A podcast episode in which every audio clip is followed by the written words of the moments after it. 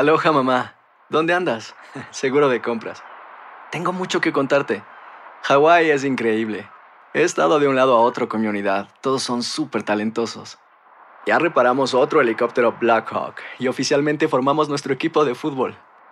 Para la próxima te cuento cómo voy con el surf y me cuentas qué te pareció el podcast que te compartí, ¿ok? Te quiero mucho.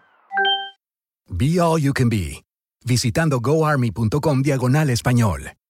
Cassandra Sánchez Navarro junto a Catherine Siachoque y Verónica Bravo en la nueva serie de comedia original de VIX, Consuelo, disponible en la app de VIX ya. Bienvenidos al podcast del Gordi y la Flaca. Somos Raúl de Molina y Lidia Estefan y en los próximos minutos escucharás las noticias de la farándula más picantes del momento. Y bueno, ya va a empezar el podcast del Gordi y la Flaca con las mejores entrevistas a actores, músicos y por supuesto tus celebridades favoritas. Te voy a decir una cosa, me está mandando un tremendo chisme aquí. Ok, ya ustedes saben lo que tienen que hacer. ¿Saben qué está pasando en este momento? La Semana de la Moda en París, y vimos a Kim Kardashian, y vimos como que está pasando que muchas famosas están en pasarela. Pues yo hoy les voy a hablar de otra famosa en pasarela, pero que tiene más de 70 años. ¿Quieren saber de quién se trata? Sí. Miren esto que les preparé. ¿En pasarela? 215 mil millones de dólares.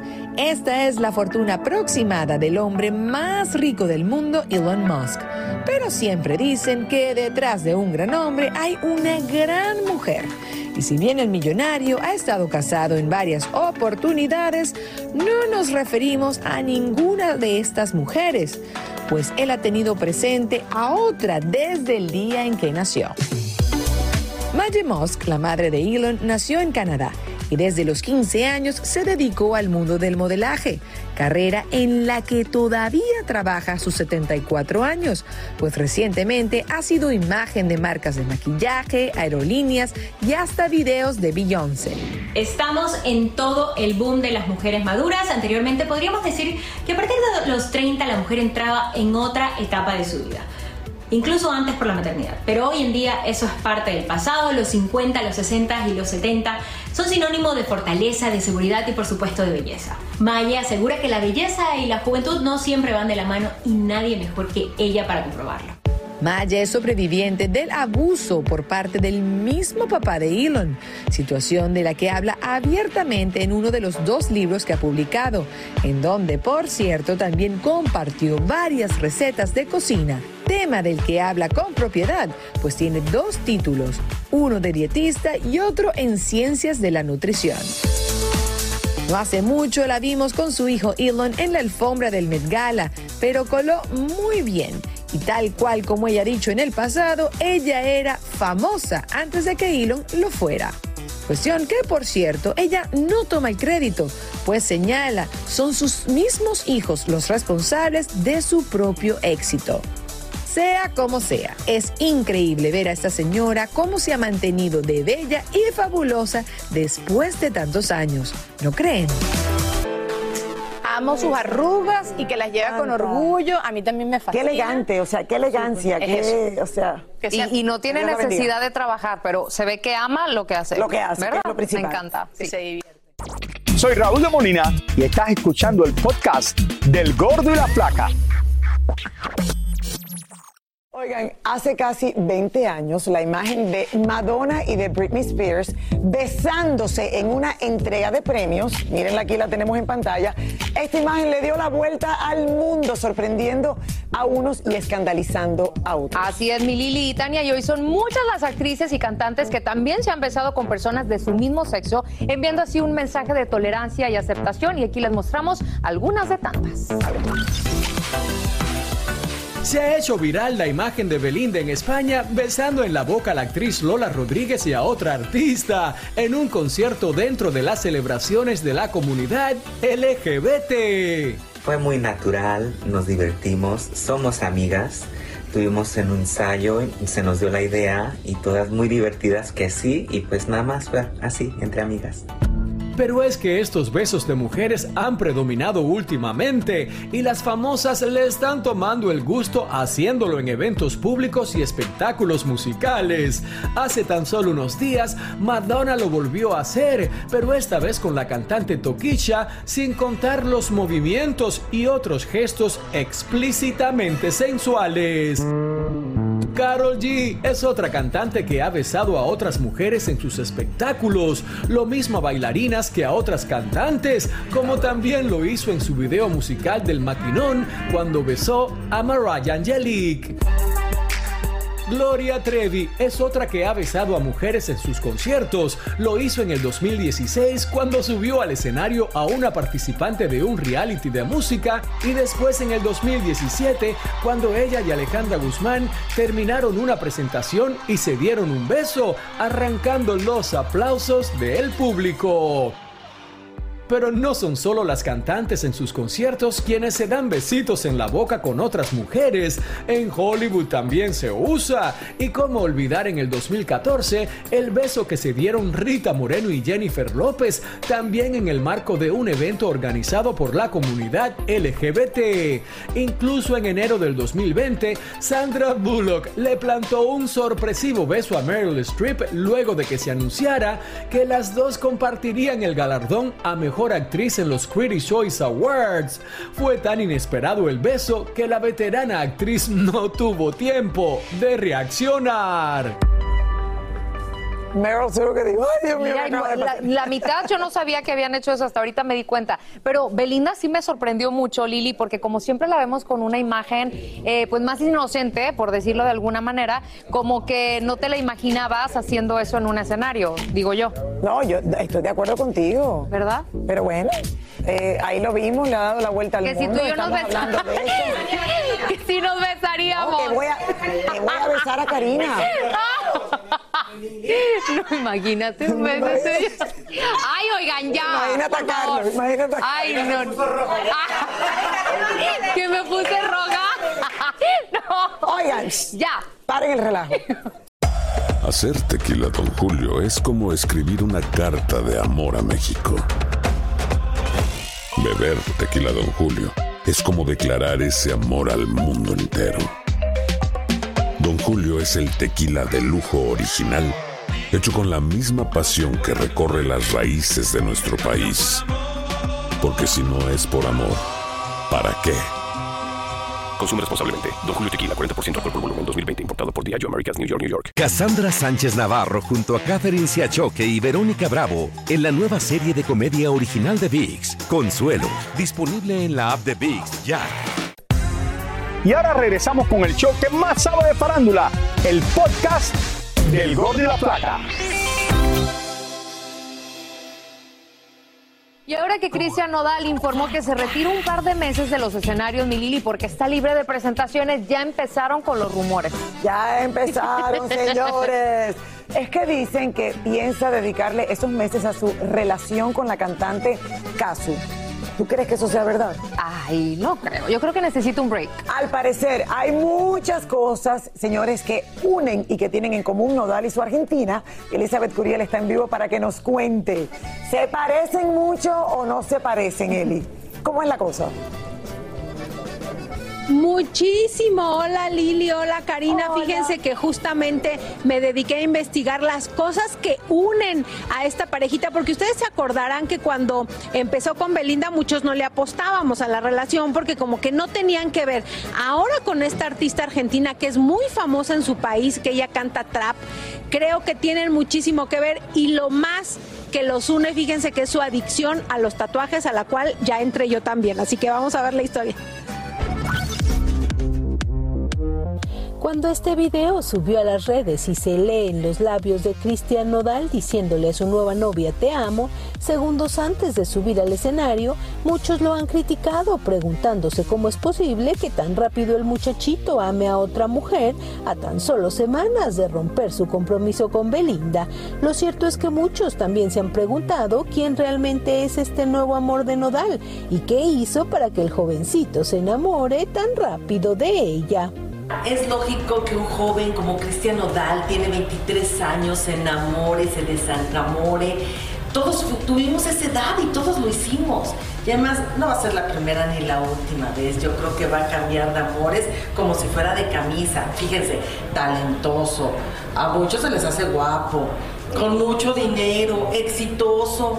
No, hombre, todo lo que falta para Cristian Nodal. Yo creo que mm, se va a enamorar y desenamorar. Le faltan muchas. Sabemos que Kazu es argentina, ella es mayor que él porque tiene 29 y a diferencia de Nodal, ella es más del género trap donde sinceramente no hay tanto romanticismo ni mucho lenguaje poético como se acostumbra oír en las canciones de Nodal. Eso sí, la chica es muy famosa en su país, tiene un millón de seguidores más que Nodal. Ambos componen sus propios temas y eso sí habría que contar quién tiene más tatuajes que quién. Pero en lo que son tal para cual es que no tienen empacho alguno en hacerse lo que les plazca y en cambiar su imagen como les da la gana. Ella igual luce de cabello oscuro, largo, rojo, lacio, trenzado, rosado, plateado o morado. Exactamente igual que últimamente hemos visto a Nodal sin importarles el que dirán. Hasta hace poco ella confesó que tiene unos 60 tatuajes en su cuerpo. Predominan diminutos corazones, incluso en el rostro. En su antebrazo derecho tiene un micrófono de ala. Tiene sobres diminutos, la palabra frágil en el abdomen y unos ojos con lágrimas, la palabra inseguridad en el pecho, una serpiente, estrellas en varios lados. En la mano derecha tiene fuego y una araña en el hombro izquierdo. Error en el cuello del lado izquierdo, solo por mencionar algunos. Aunque no sabemos con exactitud cuántos tiene Nodal, se dice que son alrededor de 30, es decir, como la mitad de los que tiene ella. Ahora las malas lenguas aseguran que el alejamiento de los escenarios de Nodal es porque quiere dedicarle tiempo a su novia Kazú y vivir su amor igualito que hizo con Belinda, solo que esta vez no cabe duda que los tortolitos son tal para cual, ¿no lo creen? Y son tal para cual que por lo que yo sé, en este momento ya están juntos disfrutando de su amor. Así que bueno, ojalá que les vaya muy bien y duren mucho, ¿no lo creen? Regreso con ustedes, Lili Karina. Oye, a lo mejor duran muchísimo, no lo sabemos. Eh, pero uh, eh, todos esos tatuajes tienen más tinta que un periódico. Pero yo creo Imagínate la cantidad de tatuajes que hay entre los dos. Y, y Elizabeth ya les está haciendo la competencia. Ya A ver, empezaste Eli, con tres. ¿verdad, Eli? Elizabeth, muéstrame, no te despidas todavía, muéstrame, a ver la mano hecho, derecha. de hecho, me tengo que ir porque tengo ya una cita ahorita para uno que me van a hacer en la favor. espalda, así que las dejo, chicas. Se los enseñaré después. Ok, pero dos tatuajes, dos tatuajes que son, me dijeron unas alitas en el pecho y aquí parece como las espinas de un pescado, ¿qué es Aquí eso? están. Nah, no te creo. Nah. Son unas alitas de ángel, Lili. Ah, Sí, angelito. Pero no son reales, pero me los voy a hacer, me los voy a hacer. Se los muestro Muy bien. después. Gracias, Eli. mi amor. Ay, yo no me he hecho vamos- ningún tatuaje, no me he atrevido, pero sí quisiera. ¿Tú tienes? No, ¿verdad? No. Pero. ¿Tú te imaginas verte lo mismo todos los días? El mismo reloj todos los días, el mismo zapato todos los días. No, no. no puedo. Eso es fashion y el fashion tiene que cambiar. Exacto. Clary, dime Bueno, eh, la única sugerencia que te diría, hazlo en otro lugar que no lo veas, sino que lo haces para, para otra persona. Lo hace. Pero bueno, que, que felicidades para ellos porque conozco a Casu desde sus inicios, he sido seguidora más o menos de ella, de su música, compone súper bien, yo creo que los dos se van a llevar muy bien, porque ambos están ahí fuertes en, su, en lo que hacen. Soy Raúl de Molina y estás escuchando el podcast del Gordo y la Flaca.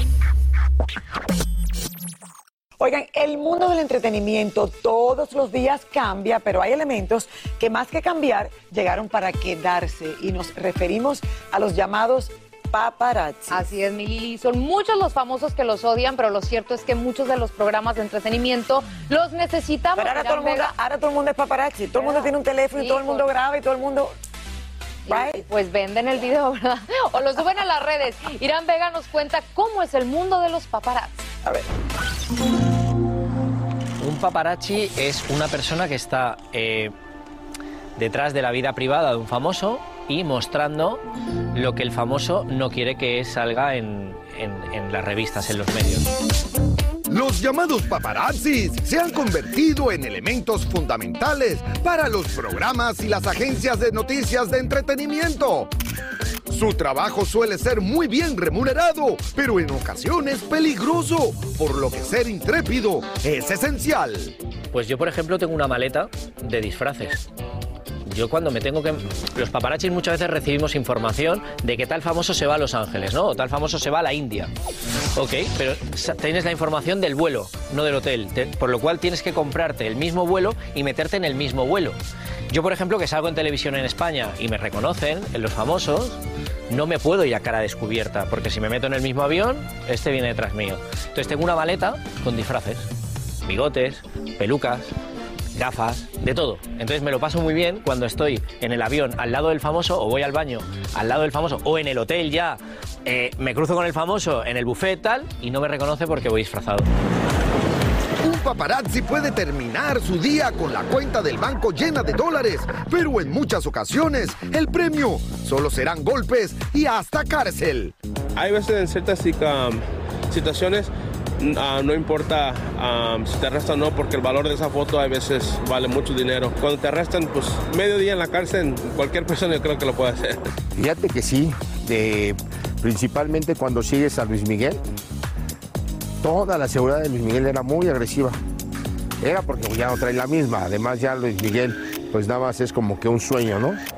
Cuando, cuando se escondía y todo, ahora ya aparece en muchos lugares como que Luis Miguel ya está perdiendo el chiste. Se dedican a lo mismo, no es lo mismo ser paparazzi en Europa, Norteamérica o América Latina. Mira, los europeos son muy entrometidos y no tienen ningún problema. Se meten hasta la cocina y no tienen problemas legales, al parecer, porque siguen igual. Los de Miami sí tienen ciertas restricciones, pero yo creo que como cualquier paparazzi se tiene que cuidar y no salirse del orden público, ¿no? Y los de México, pues tenemos un poco de más rienda suelta, pero hace, hace, un poco, hace poco tiempo le pasó a un compañero que hasta lo golpeó el novio de Livia Brit.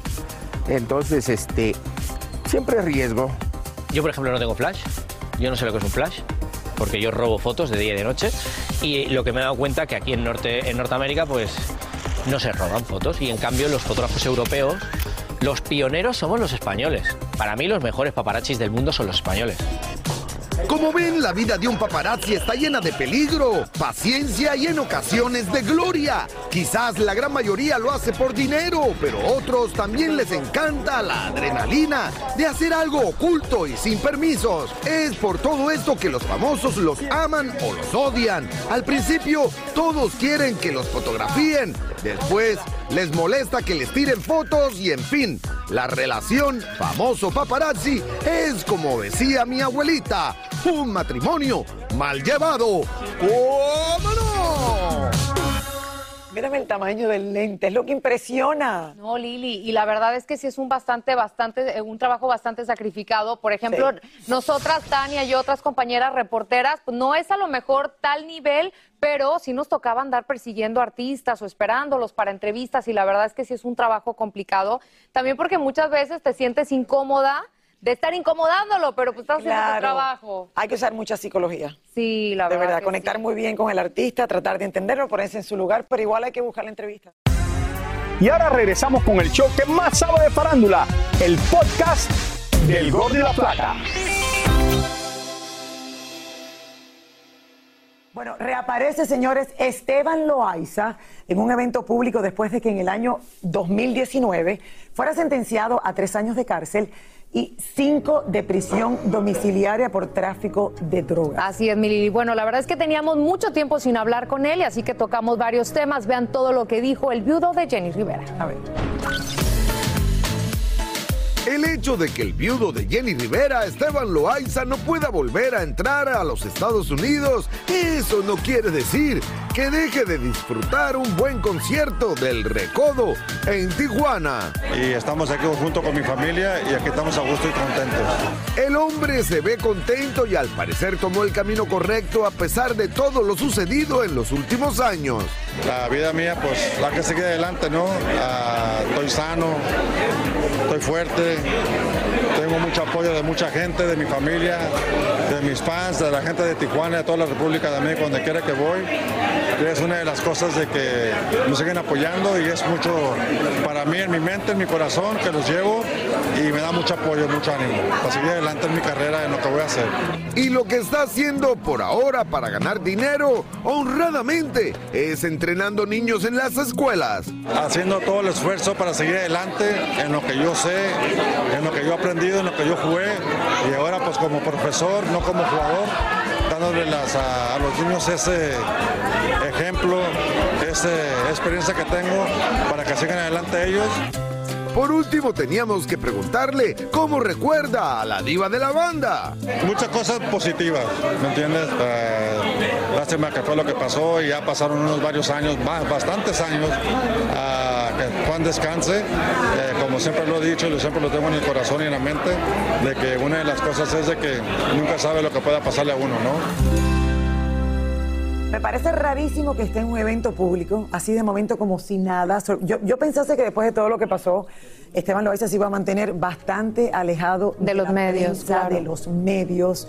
Eh, ¿Qué está tratando con esto? No lo sé. Eh, pero ¿sabes qué es lo que me da gusto? Que, que después de que sabemos todo lo que pasó Lili, todo lo que ha vivido, lo vemos que al menos está tratando de salir adelante y quizá él usando su propia imagen, Lili, tratar de retomar su camino y de hacer las cosas bien, ¿no? Bueno, perdóname, la propia imagen ya después de haber estado con Jenny Rivera. Claro, claro. Porque creo que al, al final eso es lo que nosotros regresamos y eso eh, no terminó muy bien y, o sea, ya sabemos todas las historias y luego todo lo que le ha pasado.